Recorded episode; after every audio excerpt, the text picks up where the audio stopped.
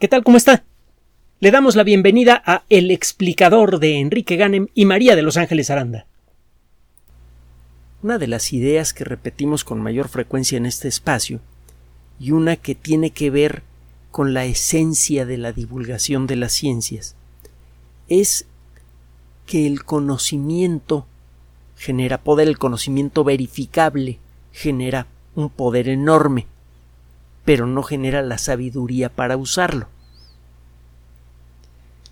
El conocimiento nos permite conocer la esencia de, las bases de la forma en la que funciona la naturaleza y eso nos permite modificar esas bases hasta cierto punto, desde luego con el conocimiento podemos hacer cosas que de otra manera serían imposibles, como volar con máquinas más pesadas que el aire, como eh, liberar la energía del átomo, etcétera, etcétera, etcétera.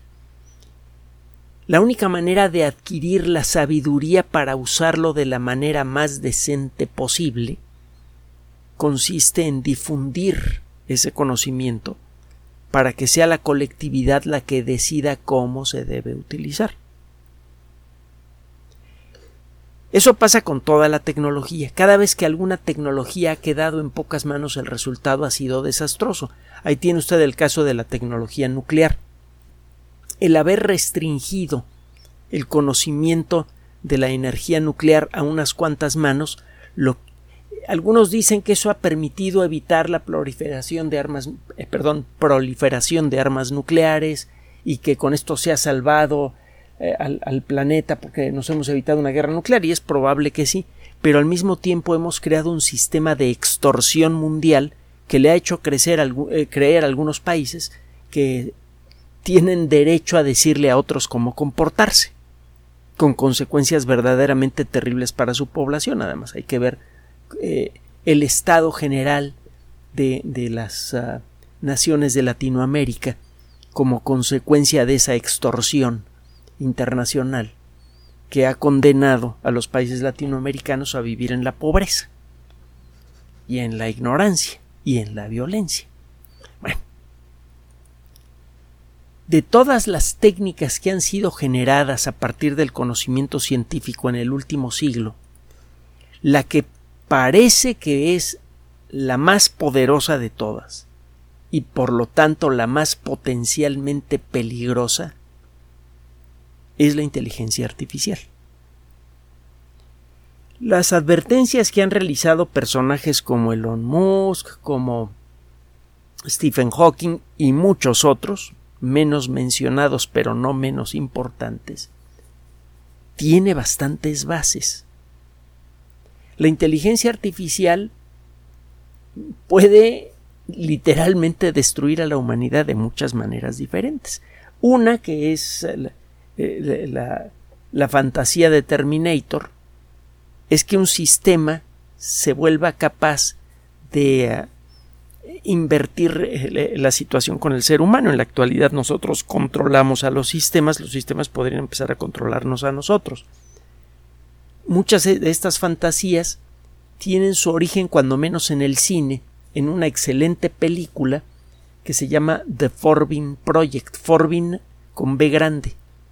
F-O-R-B-I-N. En español la tradujeron como Coloso 1980. En eh, lugares como YouTube lo único que encuentra usted, perdón, son eh, los cortos, o como, le llaman en inglés, los trailers de, de la película. Si llega usted a encontrarla en algún lado, vale la pena que la vea.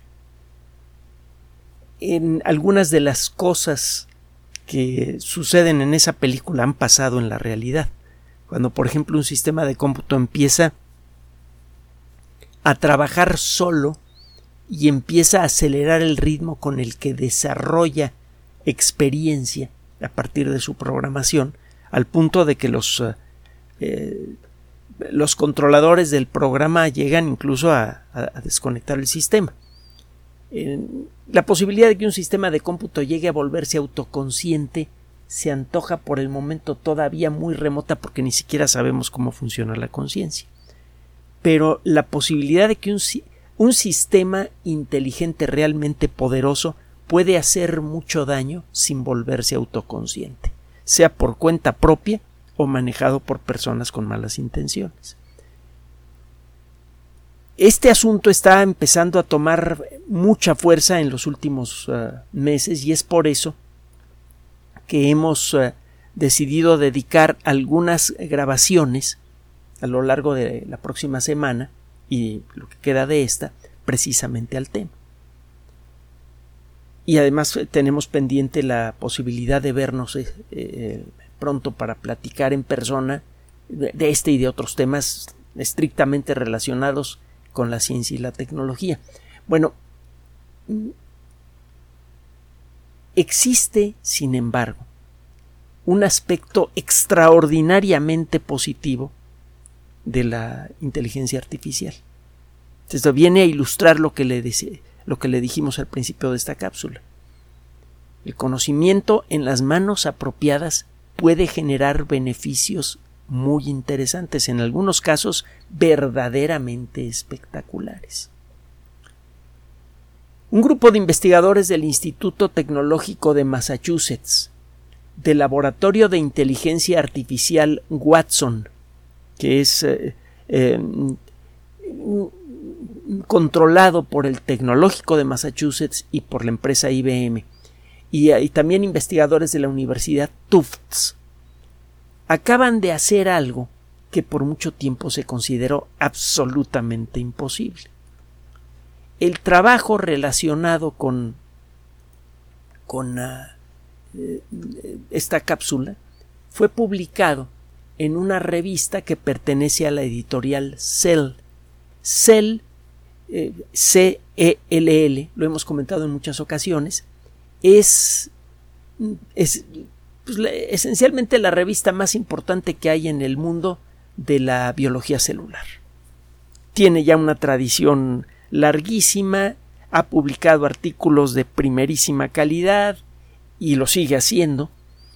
Y como le ha sucedido a Nature Science y otras grandes editoriales del mundo de la ciencia, le llega tanto bueno que publicar que aprovechando el Internet, Cell tiene tiempo que ha creado nuevas revistas para publicar el torrente de trabajos científicos de, de, de, altos vuelos que caen en sus manos. Una de estas revistas se llama CHEM, C-H-E-M, como la abreviación de química en inglés. Es una revista dedicada a la publicación de trabajos de, de frontera en el mundo de la biología molecular química orgánica y biología molecular. Otro día platicaremos de la diferencia que hay entre ambas. Se tocan mucho ambas disciplinas, pero son sustancialmente diferentes. Bueno, pues estos investigadores empezaron a trabajar con unos modelos peculiares que hay en el mundo de la, de la inteligencia artificial, eh, que se llaman modelos basados en atención. Desde hace algún tiempo, y gracias al creciente poder de los sistemas de cómputo, ha sido posible eh, operar en computadoras, incluso personales, un tipo peculiar de sistemas que se conocen como redes neuronales, de las que hemos hablado en otras ocasiones. Usted puede buscar eh, tutores, programas que le que describen cómo funciona una red neuronal de manera gráfica en YouTube, en Vimeo, en, en, en estas fuentes. Vale la pena que les eche un vistazo. Hay algunos videos muy buenos al respecto y nosotros publicaremos algunos de ellos en nuestras redes sociales como sugerencia para que usted vea qué demonios es una red neuronal. Una red neuronal es la cosa más absurdamente simple que se puede usted imaginar. Son una serie de elementos que tienen asociado un número. En el mundo de la computación serían variables. En su forma más simple, las redes neuronales son colecciones de números. Y hay una serie de reglas que sirven para transformar esos números. Con una red neuronal, usted, si usted representa los datos de lo que usted quiera, por ejemplo, los numeritos que representan a los puntitos de colores de una, de una imagen, y alimenta esos numeritos a la red neuronal y le da las reglas apropiadas de transformación, la red neuronal del otro lado saca otros numeritos que representan, por ejemplo, la descripción de lo que hay en la imagen. Esos numeritos interpretados como letras pueden significar, por ejemplo, la palabra gato. Si usted entrena apropiadamente a su red neuronal enseñándole muchas imágenes de un gato, el sistema aprende a reconocerlos mejor que un ser humano. Las redes neuronales no tienen que ser eh, gigantescas, usted puede hacer redes neuronales relativamente simples que caben perfectamente en la memoria de una computadora personal y que pueden hacer cosas muy notables, pueden detectar patrones con facilidad. En su forma más simple las redes neuronales sirven para hacer eso. A lo largo de las últimas décadas, en particular de las últimas dos décadas, han sido desarrollados elementos que se colocan por encima de las redes neuronales y que modifican su comportamiento. Esto permite que las redes neuronales sean capaces de resolver problemas más específicos. Por ejemplo, reconocer caras. Los sistemas de reconocimiento facial que encuentra usted ahora en algunos aeropuertos del mundo y que pueden reconocer una persona de manera prácticamente instantánea, eh, están relacionados con un tipo particular de redes neuronales. Los eh, modelos de difusión basados en atención son otro tipo peculiar de sistemas de inteligencia artificial que son especialmente buenos para generar nuevos datos, generar nuevas ideas a partir de colecciones de datos muy específicas. Usted, por ejemplo, tiene una lista de cuáles son los 20 aminoácidos que utilizan todos, que utilizamos todos los seres vivos para fabricar proteínas. Hemos dicho en muchas ocasiones que las proteínas son como palabras moleculares y las letras moleculares que sirven para construirlas son los aminoácidos. En eh, nuestro alfabeto hay casi una treintena de letras, más de, más de 20 letras. En el mundo de las proteínas hay 20 aminoácidos. En otras ocasiones hemos comentado que por ahí hay un bichito raro que utiliza un aminoácido, un aminoácido más, que no es utilizado por ningún otro organismo. Es probable que sea una reliquia evolutiva, que sea un, un, pariente relativamente cercano de alguno de los primeros seres vivos que hubo en la Tierra. Es una línea evolutiva que está casi extinta. El caso es que todos los seres vivos que hay en el planeta, con esa extrañísima excepción, utilizamos 20 aminoácidos para fabricar nuestras proteínas. Y al igual que las palabras, usted puede formar cantidades brutales de proteínas a partir de esas 20 letras moleculares, de esos 20 aminoácidos. ¿Cuántas palabras diferentes existen en, el, eh, en nuestro idioma? a partir de veintitantas letras. ¿Y cuántas más podríamos fabricar? Continuamente lo estamos haciendo, al punto de la academia, de que la Academia de la Lengua Española se pasa más tiempo validando nuevas palabras que explorando mejores maneras de utilizar las ya existentes para poder expresar mejor lo que traemos en la cabeza la, cantidad de palabras que podemos generar con las letras que, que, tenemos es potencialmente infinita porque no existe ninguna regla que limite la longitud de las palabras que podemos construir. Y las permutaciones de aminoácidos en esas palabras son enormes. Si tiene usted eh, si tiene usted una proteína hecha de dos aminoácidos, que formalmente no se llama proteína eso, usted puede hacer 400 combinaciones diferentes de aminoácidos con solo dos. Eh, puede ser construir 400 proteínas diferentes, 400 cadenas diferentes con solo dos aminoácidos. Si agrega una tercera, ya estamos por allá de las 8000. Es el número de combinaciones posibles existentes en una cadena de aminoácidos crece de manera brutal con el número de aminoácidos en la cadena. Ahora, En una proteína típica que extrae usted de nuestro cuerpo, encuentra cadenas que tienen centenares de aminoácidos. Hay proteínas que tienen más de mil y no pocas.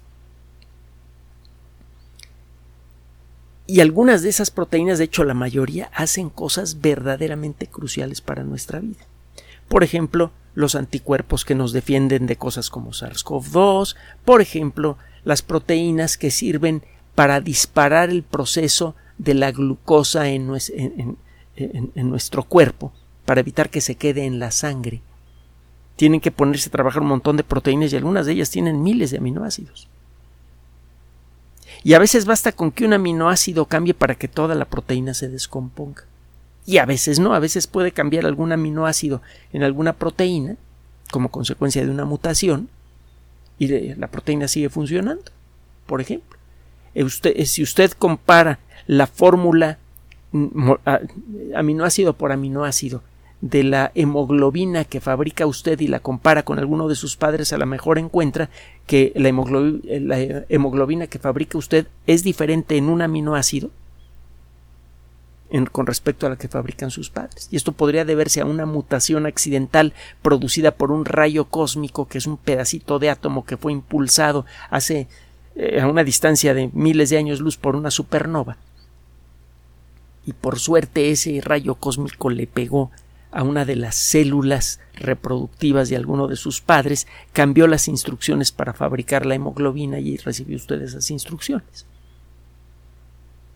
Le tocó el óvulo o el espermatozoide que tenían esa modificación. Y a lo mejor usted ni, ni cuenta se ha dado porque su hemoglobina sigue funcionando igual que la de sus padres o también que nunca ha tenido la necesidad de ir a un laboratorio de investigación molecular para ver qué onda con, con, la fórmula de su hemoglobina.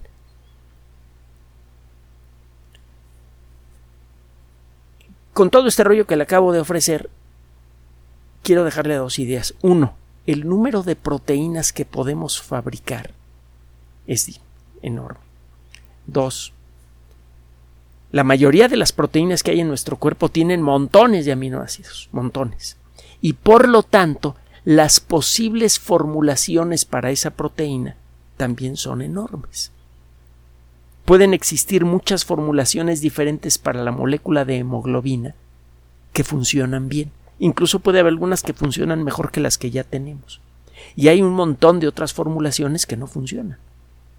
Hay una cierta mutación en la hemoglobina que es más común en personas eh, afroamericanas, bueno, en personas no afroamericanas, en personas de origen africano, que hacen que la hemoglobina tome una forma diferente. A veces con cambiar un solo aminoácido eh, cambia la estructura física tridimensional de la proteína. Los glóbulos rojos construidos con esa forma alterada de hemoglobina tienen forma de media luna no pueden transportar bien oxígeno y eso hace que las personas que tienen este, eh, eh, esta condición vivan continuamente con los síntomas de la anemia. A su condición se le llama anemia falciforme, porque sus glóbulos rojos tienen una forma incorrecta, una forma eh, alterada, no, no es la forma verdadera que deben tener los glóbulos rojos. Estas personas tienen entonces este problema de anemia pero al mismo tiempo están protegidas contra la malaria. Algo hemos comentado al respecto. vamos a meternos en materia. ¿Por qué le comento todo esto? El eh, poder calcular la estructura, la cadena de aminoácidos necesaria para crear una proteína que realice una función, por mucho tiempo se ha considerado una cosa verdaderamente imposible. Por, desde que descubrimos eh, la estructura molecular de las proteínas y el rollo del ADN, y eh, cuando nos empezamos a adentrar en el mundo de la biología molecular a mediados del siglo XX, que nos dimos cuenta de cómo, cómo son las proteínas, la idea de construir proteínas con, con ah, una función específica a voluntad se consideró no solamente imposible, ridícula, absurda e irresponsable. el, solo mencionársela a algunas personas, algunos expertos, hacía que, los expertos se, se, enojaran. Se enojaran, vaya, casi casi que echaran espuma por la boca. ¿Cómo puedes decir una tontería como esa? Es imposible. Hay que, hay que estar loco o ser medio tarolas para pensar que se puede hacer eso. Así, pues, pues mire, los modelos eh, eh, de, inteligencia artificial basados en atención son capaces de conseguir, son capaces de perseguir una meta y alcanzarla, para no meternos en demasiados detalles. Los autores de este trabajo se inspiraron en un tipo de productos de inteligencia artificial que se encuentran ya en, eh, para uso público en el Internet. Hay una iniciativa, OpenAI, inteligencia artificial abierta, que pone en manos de cualquier persona que tenga acceso al Internet herramientas como DAL-I 2, D-A-L-L-E y luego el número 2 y 2. A este tipo de sistemas usted le describe las características de una imagen y el sistema se encarga de generar una imagen con las instrucciones que usted le da. Eh, hay eh, entre los ejemplos que puede ver usted en la página de, de DAL-I hay una en donde sale una pintura famosa de, de, eh, de uno de los autores holandeses más misteriosos, de Vermeer. Se escribe Vermeer con V. es una pintura muy famosa de una chica que tiene una, un arete de, de perla. Se le pide al sistema que genere una pintura en donde aparezca esta chica, pero donde además aparezca como fondo una cocina de tipo americano, americano antiguo. Y el sistema genera la imagen. O genera imágenes de un astronauta cabalgando en la luna. O de una zorra al estilo eh, eh, de estilo impresionista el sistema puede recibir una descripción en palabras de la imagen que usted quiere y genera la imagen. Y si no le gusta, la puede regenerar y regenerar y regenerar hasta que usted quiera. En, los últimos, eh, en las últimas semanas se ha hablado mucho de ChatGPT, como si fuera una cosa absolutamente novedosa.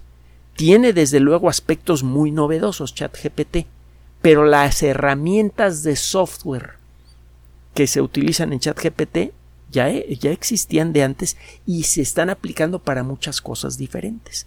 Por ejemplo, para generar imágenes fijas y también imágenes en movimiento bajo pedido. Hay por ahí un video de una persona que le pide a ChatGPT que le genere en texto el guion con escaleta de producción de una eh, película de ciencia ficción de cinco minutos y le describe todos los detalles. Quiero que la película eh, sea llevada por un narrador que tenga eh, escenas de no más de tantos segundos cada una y que tenga tal historia. Y el sistema genera. Si no le gusta el, el, guion que generó la máquina, simplemente le da al sistema regenera, regenera, regenera. Dame una nueva versión, pues. Y ya que le gusta la nueva versión, entonces le dice, ¿sabes qué? Ahora, con base en esto último que me hiciste, genérame la escaleta de producción detallada de, describiendo en detalle cada una de las escenas. ¿Qué actores van a aparecer? La posición de la cámara, la iluminación, dame todos los detalles. Y luego, esta persona toma esos detalles y se los entrega a otra herramienta de inteligencia artificial que genera las imágenes animadas a partir de esa descripción. Y todo lo que tiene que hacer es empatar También genera la música utilizando otra herramienta de inteligencia artificial. Total que genera una película muy sencilla, no, no especialmente buena, pero genera en unos pocos minutos una película completa. Este tipo de herramientas de inteligencia artificial eh, que sirven para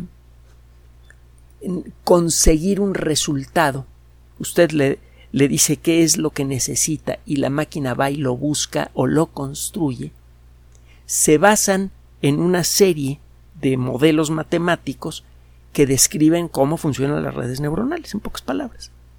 Hay varios modelos diferentes para atajar distintos tipos de problemas. Los problemas que involucran tener una solicitud y obtener un resultado a partir de esa solicitud se llaman modelos basados en atención. Pronto nos vamos a meter con más detalle en, eh, en, los distintos modelos que hay en el mundo de la inteligencia artificial para que vea lo que se puede hacer con ellos en la actualidad. Pues total, estas personas tomaron un modelo matemático basado en la atención, utilizaron eh, el mismo algoritmo general de DAL I2, que por cierto es este es abierto, usted puede ver cómo está construido DAL I2. Por eso la, la, iniciativa que genera este tipo de productos se llama OpenAI, inteligencia artificial abierta. Tomaron un modelo de ese tipo y lo entrenaron con información de proteínas conocidas. Todos los sistemas de inteligencia artificial requieren de entrenamiento, hay que educarlos, hay que enseñarles ejemplos de cómo son las cosas. Si usted quiere que un sistema aprenda a distinguir caras humanas, le presenta fotografías de millones de personas, si es que puede, o cuando menos de varios miles, y el sistema aprende a reconocer los elementos de las caras humanas en cualquier circunstancia si usted quiere que un sistema aprenda a diseñar proteínas, tiene que enseñarle qué factores son los que le dan sus propiedades a las proteínas. Una proteína, decimos, eh, eh, decíamos, es una cadena de aminoácidos, de la misma manera en la que una palabra es una cadena de letras, pero hay algo más con las proteínas. Las proteínas tienen estructura tridimensional y tienen varios niveles de estructura. Cuando usted construye una proteína, pone pues, un aminoácido detrás de otro y luego tiene que someter a, ese, a esa cadena de aminoácidos que ha generado, la, la pura cadena de aminoácidos que todavía no tiene la, función necesaria para la función que usted busca se le llama polipéptido.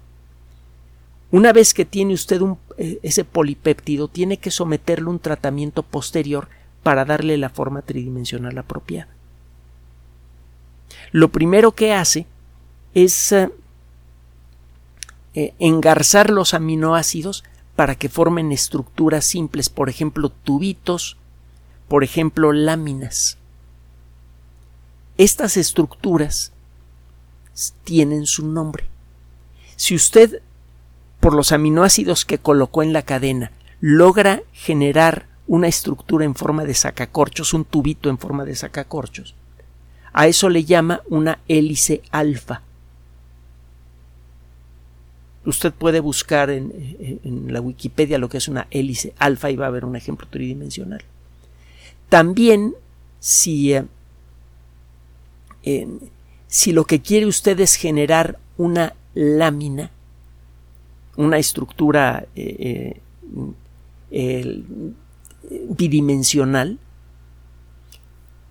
usted pone los aminoácidos apropiados para poder generar esa estructura y una vez que la construye dice usted que tiene una lámina beta. En una sola proteína usted puede tener segmentos que tienen estructura alfa y segmentos que tienen estructura beta. De hecho, muchas de las grandes proteínas de nuestro cuerpo están construidas con proteínas más chicas. Hay proteínas que requieren de tres o cuatro genes para integrarse. Cada gene es una lista de instrucciones para fabricar un polipéptido. Una vez que genere esos polipéptidos, uno de ellos toma forma de hélice alfa, otro de lámina beta, etc.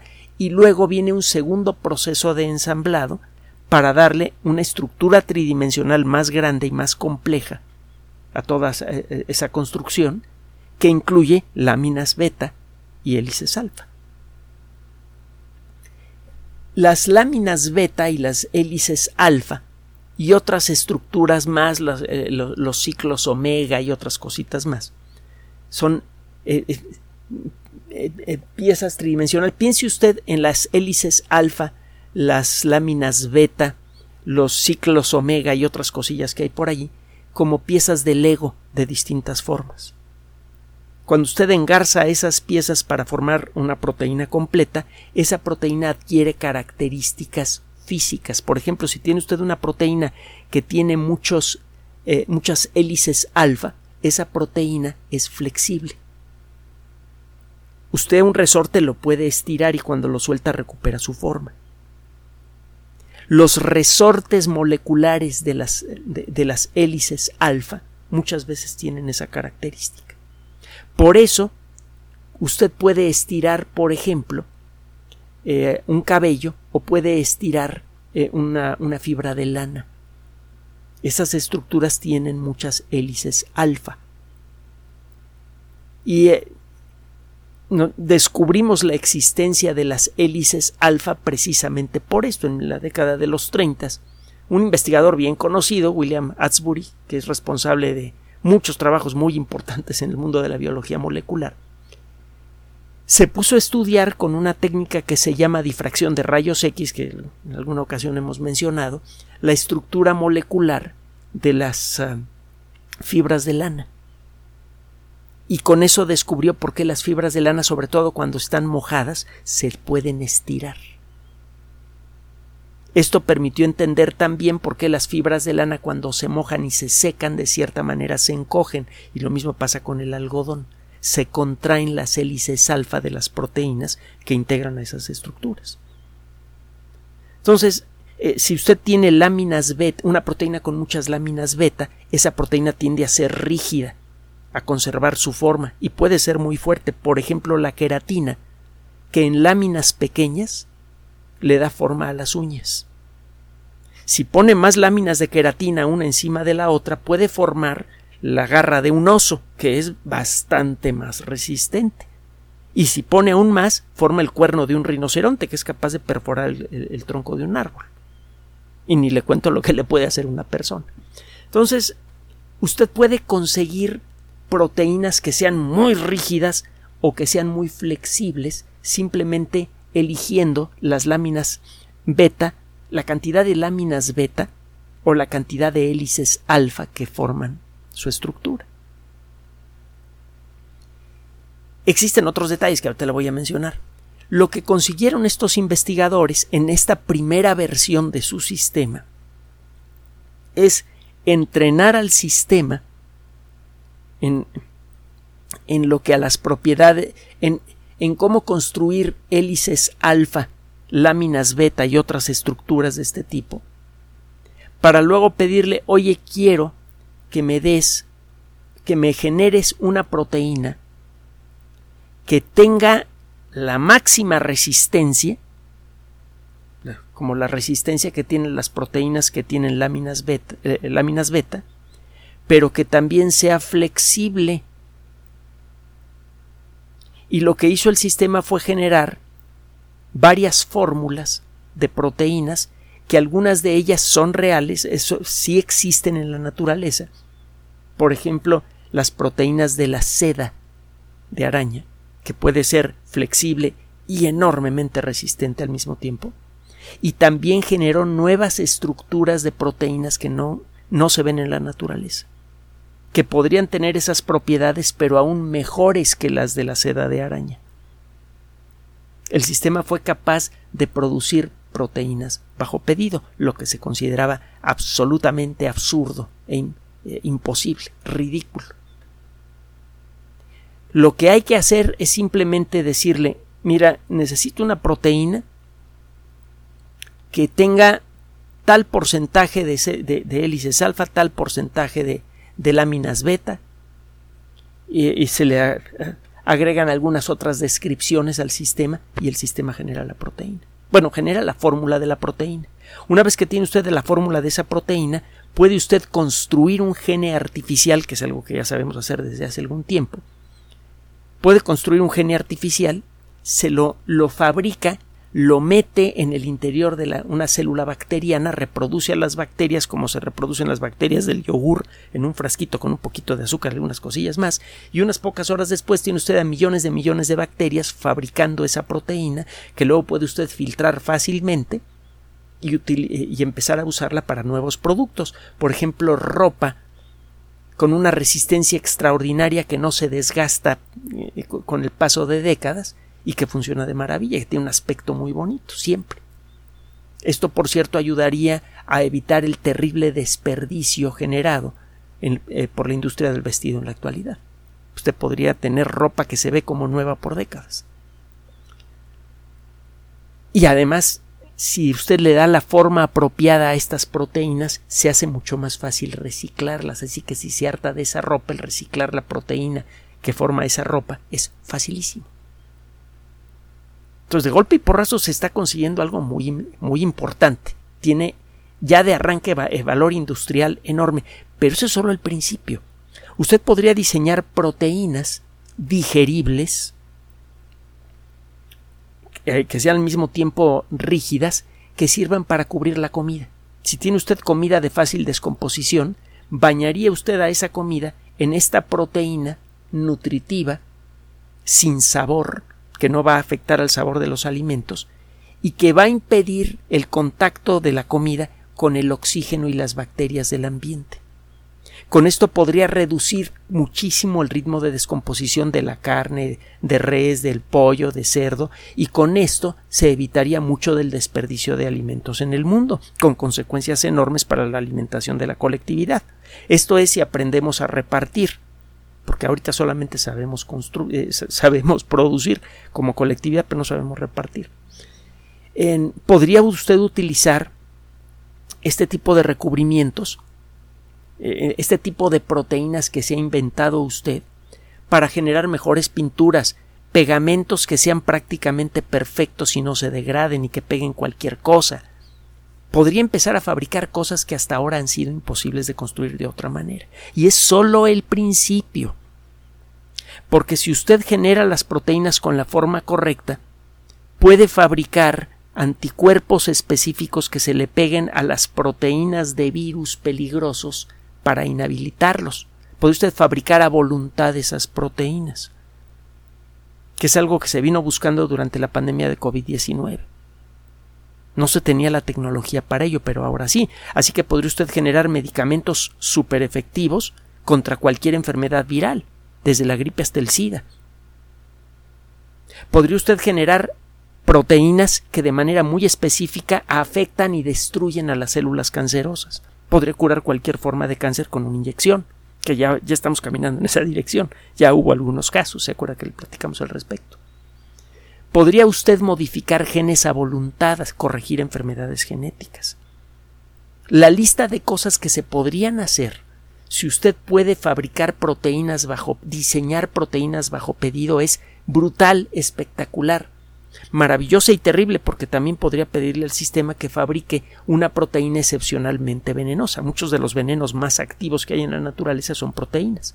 El veneno de las serpientes de cascabel, de eh, los escorpiones, etcétera, en muchos casos son proteínas. Entonces, esta herramienta podría poner en nuestras manos un poder verdadero. Va, eh, déjame corregir esto, va a poner en nuestras manos un poder espectacular. Y de nuevo regresamos, como siempre, a lo que decíamos en el principio. Ese poder puede ayudarnos a destruir a la sociedad humana o puede ayudarnos a construir por primera vez una sociedad verdaderamente decente. Una sociedad que podría ofrecerle bienestar a todos sus miembros. Gracias por su atención. Además de nuestro sitio electrónico www.alexplicador.net, por sugerencia suya tenemos abierto un espacio en Patreon, el explicador Enrique Ganem, y en PayPal, el explicador patrocinio gmail.com por los que gracias a su apoyo sostenemos este espacio. Puede usted descargar gratuitamente estos audios en formato MP3 en Spotify y en iTunes como El Explicador sitio oficial y en SoundCloud como El Explicador y con formato de video en YouTube en El Explicador sitio oficial. Recuerde nuestras redes sociales de siempre, Twitter Enrique-Ganem y en Facebook Enrique Ganem sitio oficial, El Explicador y los grupos que usted ya conoce. Finalmente, el explicador siempre somos María de Los Ángeles Aranda y Enrique Ganem. Gracias.